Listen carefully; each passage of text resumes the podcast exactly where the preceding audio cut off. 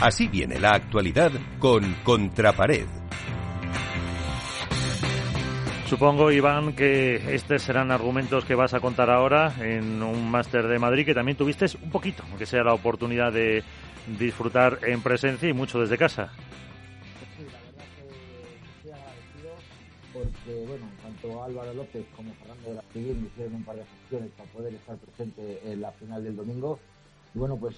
lo puse, me hice una auténtica locura, salí de trabajar a la una de la mañana, me acosté a las cuatro, me levanté a las ocho, me fui a Madrid a ver la final de, de chicas y bueno, pude compartir un momento y con los compañeros del programa, estuve con Alberto, con Jesús, con, con Mónica y creo que bueno, mereció la pena eh, el, el, esfuerzo y luego naturalmente volver corriendo para ir a trabajar. Pero centrándonos deportivamente, yo creo que fue un Comunidad de Madrid Master realmente espectacular, lleno de sorpresas, con muchos cambios, con muchas um, derrotas y victorias y muy importantes, empezando por la de Sancho y Tapia en 16 avos, perdón, entre, entre sí, perdón, 16 avos de final contra Moyano y Gil en tres sets, un Tapia y un, y un Sancho que no, se, no encontraron su punto de partido en ningún momento y que bueno pues que Moyano y Gil les, les, pegaron un, su pequeño revolcón que ya es me parece que espero recordar que es el segundo o tercer torneo que no llegan a semifinales Sancho y Tapia eh, destacar también por supuesto eh, el gran partido del torneo que para mí fue los cuartos de final de Galán Lebrón Velasteguín Coello en los cuales estos últimos llevaban nada más y nada menos que nueve partidos desde el año pasado sin poder meter mano a los número uno. Habían perdido todos y, como dijo el mismo Velasteguín, algunos por auténtica paliza. Y bueno, pues eh, yo creo que se vio un partido cuasi perfecto de, de, de, de, Vela y Coello, que es lo que tiene que hacer cualquier pareja para ganar a los número uno del mundo. Y bueno, pues tomaron un gran venganza, por decirlo de alguna manera, en meterse en una final en la cual también sufrieron Velasteguín y Coello en semifinales, en la cual parece ser que siempre entran muy bien en los primeros sets, eh, con un 6-1 a, a Chingoto Tello, un 7-6 a Juan Lebrón, eh, pero luego el segundo set parece que se les va un poquito la cabeza, las fuerzas, y ahí entra otra vez la mentalidad y, y la potencia de la mentalidad de Velasteguín y la potencia de Arturo Cuello para poder remontar los partidos. Eh, por la otra parte de, del cuadro, pues bueno, pues la, tras la sorpresa de Sancho y Tapia, todo quedaba muy abierto nuevo batacazo para mí de Navarro y Dineno, aunque sea esta vez en cuartos ante Chingoto Tello, que perdieron fácil 6-3, 6-4. Veremos a ver qué pasa con esta pareja de Navarro-Dineno, porque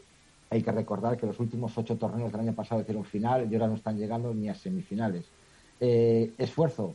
y valentía por parte de Momo y Alex, creo que merecida a final.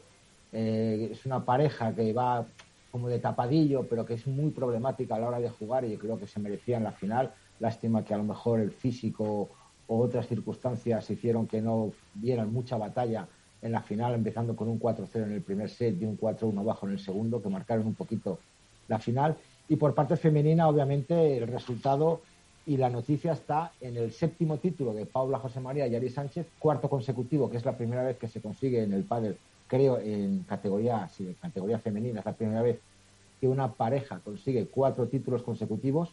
Y bueno, antes de nada, me encantaría comentar, que lo comentaremos luego, creo que lo hablé con Alberto en, en la caja mágica, esa era la primera vez en muchos torneos que las cuatro primeras parejas masculinas no llegaban a una, a una semifinal o final. Quiero recordar, lo está buscando Alberto y de verdad que no encuentro antecedentes de tal, de tal hecho. Pero volviendo otra vez a los femeninos, yo creo que Ari Sánchez y, y Paula José María llevan ya 17 partidos consecutivos ganados, dos sets en contra, eh, dice mucho del nivel de estas jugadoras después de la, del periodo vacacional y que bueno pues han recuperado. Ahora son por fin nuevamente número uno del mundo. Ari ya lo había ya lo había sido con eh, Alejandra Salazar. Para Paula José María es una nueva instancia en la que tiene que aprender a sobrevivir y a vivir. Y por la otra parte del cuadro bueno pues vemos a, nada más y nada menos a Lanza al Solo de Victoria Iglesias en la cual se metieron en la final después de, eh, después del batacazo de Salazar y Triay contra Talaván y Araujo, pues bueno, se, meten en, se metieron en su primera final como pareja y hay que recordar que era la primera final para la Argentina Gran Solo y la segunda para Victoria Iglesias después del Máster de Barcelona allá por el año 2016, creo recordar, con Cata Tenorio. Eh, lástima que una lesión en el segundo set por parte de Victoria Iglesias la lastrara al resto del partido y bueno, pues eh, Paula José María y Ari Sánchez pues ganaron, seis, eh, ganaron 4-6, 6-2, 6-1 y bueno, pues ahí está, cuarto título consecutivo, número uno de la race y número uno del mundo.